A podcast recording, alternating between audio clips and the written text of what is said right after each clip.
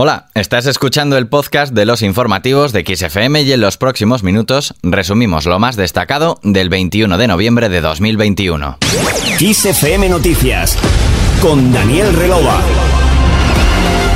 Una jornada más, los líderes políticos han clausurado sus respectivos congresos provinciales antes de que finalice el año en diferentes puntos de la geografía española. En Bilbao ha estado el presidente del gobierno y secretario general del PSOE, Pedro Sánchez. Ahí ha cerrado el noveno congreso del PSE Euskadi junto al nuevo secretario general de los socialistas vascos, Eneco Andueza. En su discurso, Sánchez ha criticado nuevamente a la oposición que, según sus palabras, dibuja una España triste, gris, sin ideas y en quiebra a su imagen y semejanza. Le escuchamos. ¿Y qué hace la oposición? La oposición dijo hace poco más de un año que íbamos a tardar cuatro años en lograr el 70% de vacunación completa en nuestro país. Lo hicimos en menos de un año. Ahora dicen que España está en quiebra. Tenemos 20 millones de trabajadores y trabajadoras empleadas que no son los niveles de empleo previos a la pandemia, son los niveles previos a la crisis financiera del año 2008. Es decir, que la oposición lo que trata es de dibujar una España su imagen y semejanza. Triste, gris, sin ideas, en quiebra. Pero se equivocan, porque el presente y el futuro de España se escribe con las palabras vacunación, recuperación y avances sociales. Sánchez ha añadido que España no se merece esta derecha furibunda y tampoco esta derecha furibunda se merece a España. Antes de esto, el presidente ha sostenido que España está dando una lección al mundo en la lucha contra la pandemia de COVID-19. Hoy tenemos al 89% de la población mayor de 12 años vacunada con pauta completa. Y de Bilbao a Granada. Este fin de semana Juanma Moreno ha sido reelegido como presidente de los populares andaluces en la clausura del decimosexto Congreso del Partido Popular Andaluz, donde ha participado el líder del PP, Pablo Casado, que ha dicho que en España hace falta un cambio urgente y el PP es la clara alternativa de gobierno. La alternativa es que hace falta un cambio urgente y que la gente ya no aguanta más. Se está viendo en las calles. Todos los sectores ya están diciendo no podemos aguantar más este gobierno. Eso es el panorama que tenemos en España. Y esto es ser realista. Y esto es dar una alternativa. Esto es decir que hay otra forma de hacer las cosas. La arena del reloj de Sánchez se acaba. Ha llegado ya nuestro momento. El cambio ya es imparable. Y vamos bien. Tened muy en cuenta que vamos bien.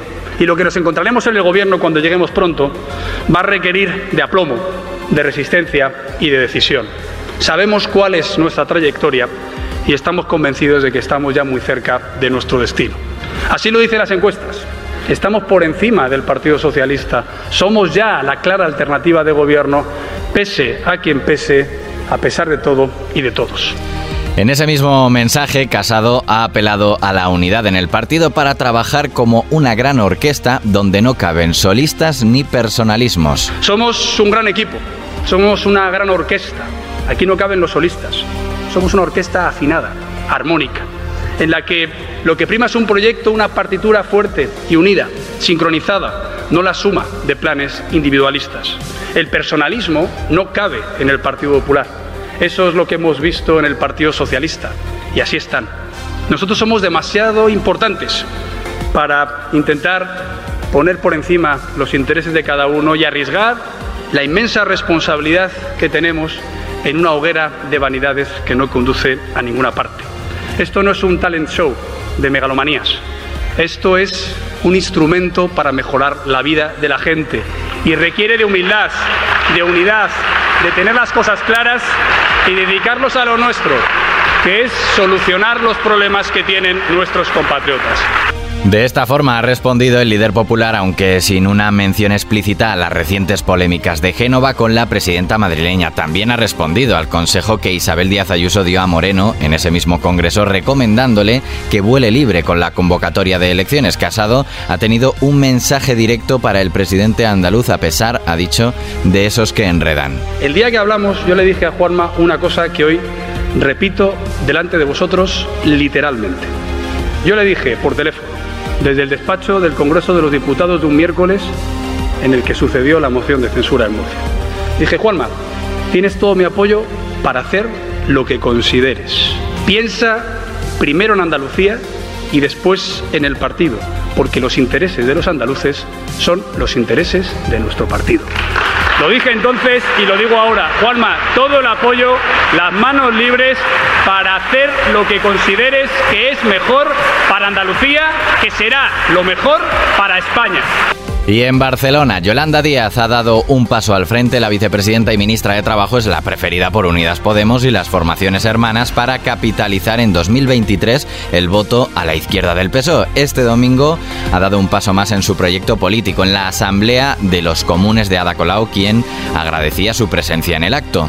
También Díaz ha aprovechado en su intervención para pedir a Ada Colau que se presente como candidata de nuevo para ser reelegida como alcaldesa de Barcelona. Por otro lado, unas 35.000 personas se manifestaron en Bruselas en contra de las restricciones adoptadas para frenar la pandemia, en particular la obligación de presentar el certificado de vacunación para acceder a lugares públicos. Durante la marcha se han producido incidentes entre la policía y participantes en la protesta.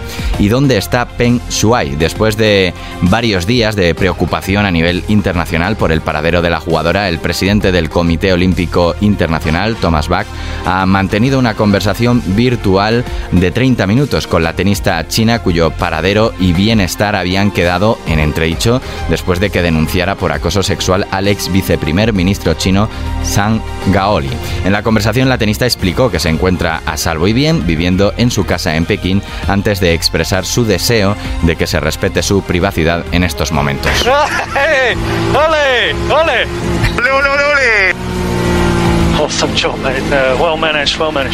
Es Fernando Alonso tras pasar la línea de meta en el Gran Premio de Qatar en tercera posición. No se había subido a un podio desde el Gran Premio de Hungría 2014. Siete años después, el asturiano ha regresado al cajón después de resistir en una fantástica carrera que ha ganado el piloto británico Lewis Hamilton. Con Alonso terminamos este resumen del día. La información continúa actualizada y puntual como siempre en los boletines horarios de XFM.